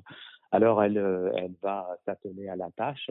L'héroïne hein, s'appelle Maggie Richter, elle est assez jeune jeune, à la fois fasciné par le milieu de l'art et en même temps euh, sur le qui-vive, toujours. Donc on a, on est dans, dans, la peau d'un personnage qui n'est pas une super héroïne et ça, ça fait du bien. Hein, cette part de fragilité, de vulnérabilité, une jeune femme qui est consciente, elle aussi finalement, euh, quelque part, ou en fonction du, du, regard que lui jettent les autres hommes ou les autres étudiants, d'être elle-même une proie et d'être dans un milieu où la prédation est réelle, prédation sexuelle, mais aussi prédation au sens concurrence, jalousie entre les étudiants euh, qui sont chapeautés par un, notamment un, directeur, lui-même en, en, lien avec un galeriste bien connu à Los Angeles. Pendant qu'elle euh, évolue au milieu de, ce petit monde euh, où on voit que des secrets euh, sont, bien gardés. Elle euh, se fait quand même aider par un personnage qu'elle connaissait, semble-t-il, déjà dans le premier roman, et qui s'appelle Ray, qui est un détective privé, mais qui, euh, j'ai dit tout à l'heure qu'il était un peu ombrageux. On va dire que c'est un taiseux.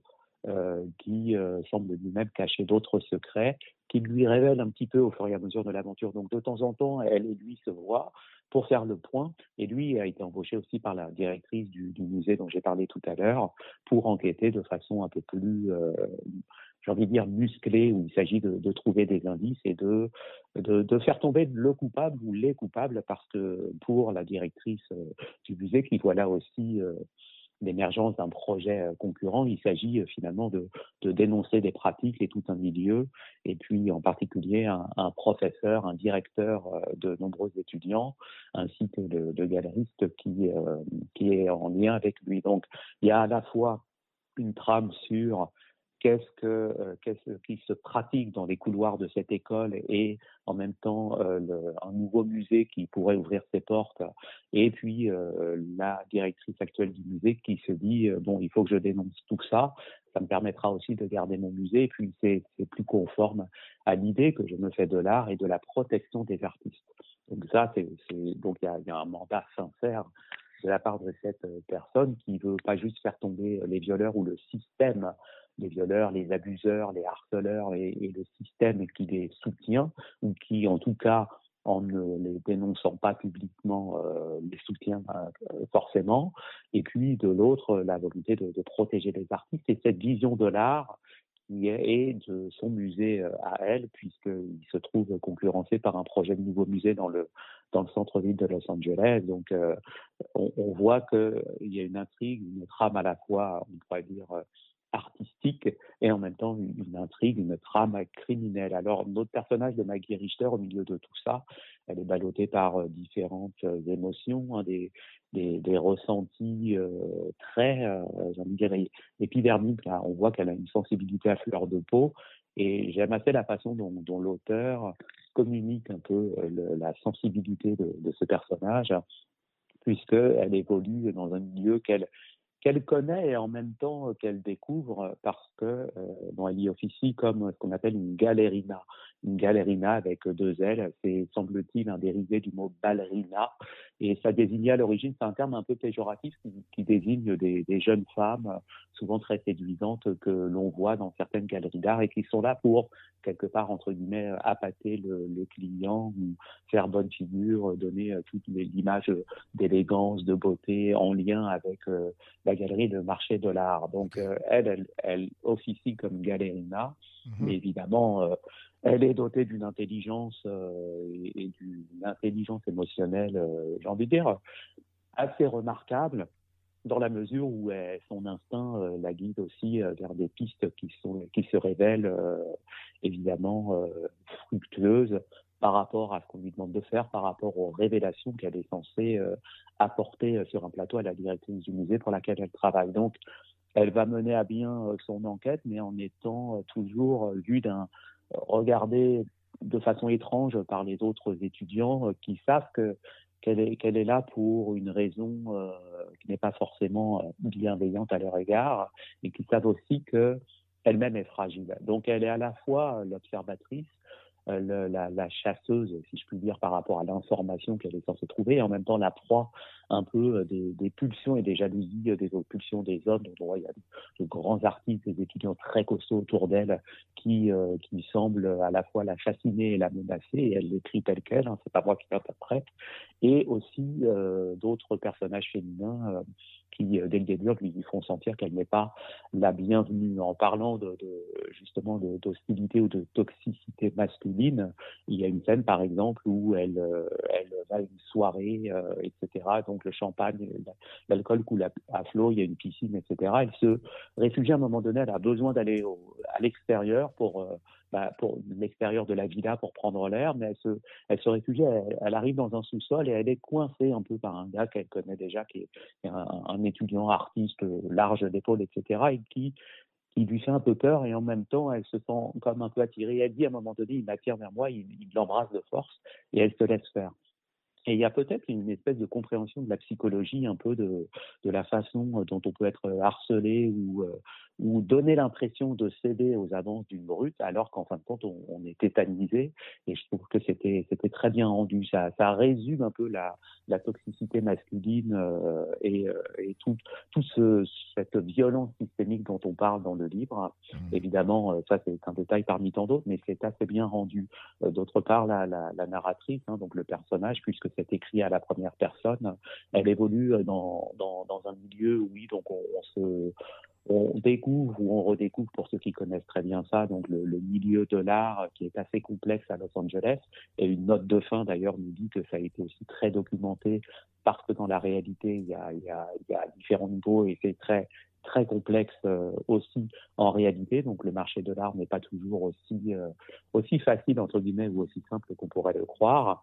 Et puis euh, on est à Los Angeles et donc il y a la proximité avec l'océan et donc ça crée il y a, il y a, il y a ce climat typiquement californien qui vient souvent comme une brise un petit peu j'ai envie de dire souvent rafraîchir ou invider le texte. Et ça c'est très présent dans les dans les sensations. C'est pour ça que je parlais de la sensibilité de la narratrice où on ressent à la fois des, émotions très bien décrites et en même temps des, de, ressentis par rapport à, son environnement extérieur, environnement qui peut être bien aussi bien de la ville, le climat, la proximité de l'océan, comment elle se sent au cœur de la nuit quand elle se sent menacée, etc. Et puis environnement humain avec des, gens dont euh, beaucoup ne semblent pas très bienveillants, et c'est pas, y compris pour les, personnages féminins, parce que les méchants de l'histoire, ce ne sont pas juste les, les hommes, les mais aussi euh, d'autres étudiants qui, la voient comme une rivale ou quelqu'un qui va en dénonçant certaines choses, va finalement nuire au système et nuire aussi à leur carrière artistique. Donc un, refrain qu'on connaît bien, mais qui est bien euh, traité ici. Alors voilà, Leçon euh, de rouge, euh, un formidable roman noir écrit par Maria Hummel, et ça nous plonge dans les milieux de l'art contemporain à Los Angeles, et je le recommande fortement. On ne verra plus l'art de la même façon avec la lecture de ce roman noir. Stéphane Ledien, merci beaucoup pour cette recommandation et cette chronique à propos de ce roman de Maria Hummel, publié chez. Actes Sud. Merci. Merci René.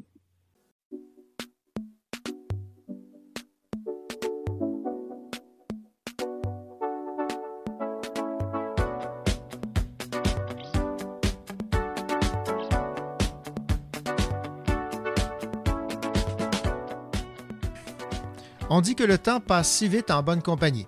Mais que voulez-vous, toute bonne chose a une fin. C'est déjà terminé pour votre rendez-vous littéraire, mais toute l'équipe est déjà prête à reprendre le collier pour la semaine prochaine. D'ici là, nous vous souhaitons une belle semaine et surtout de belles lectures.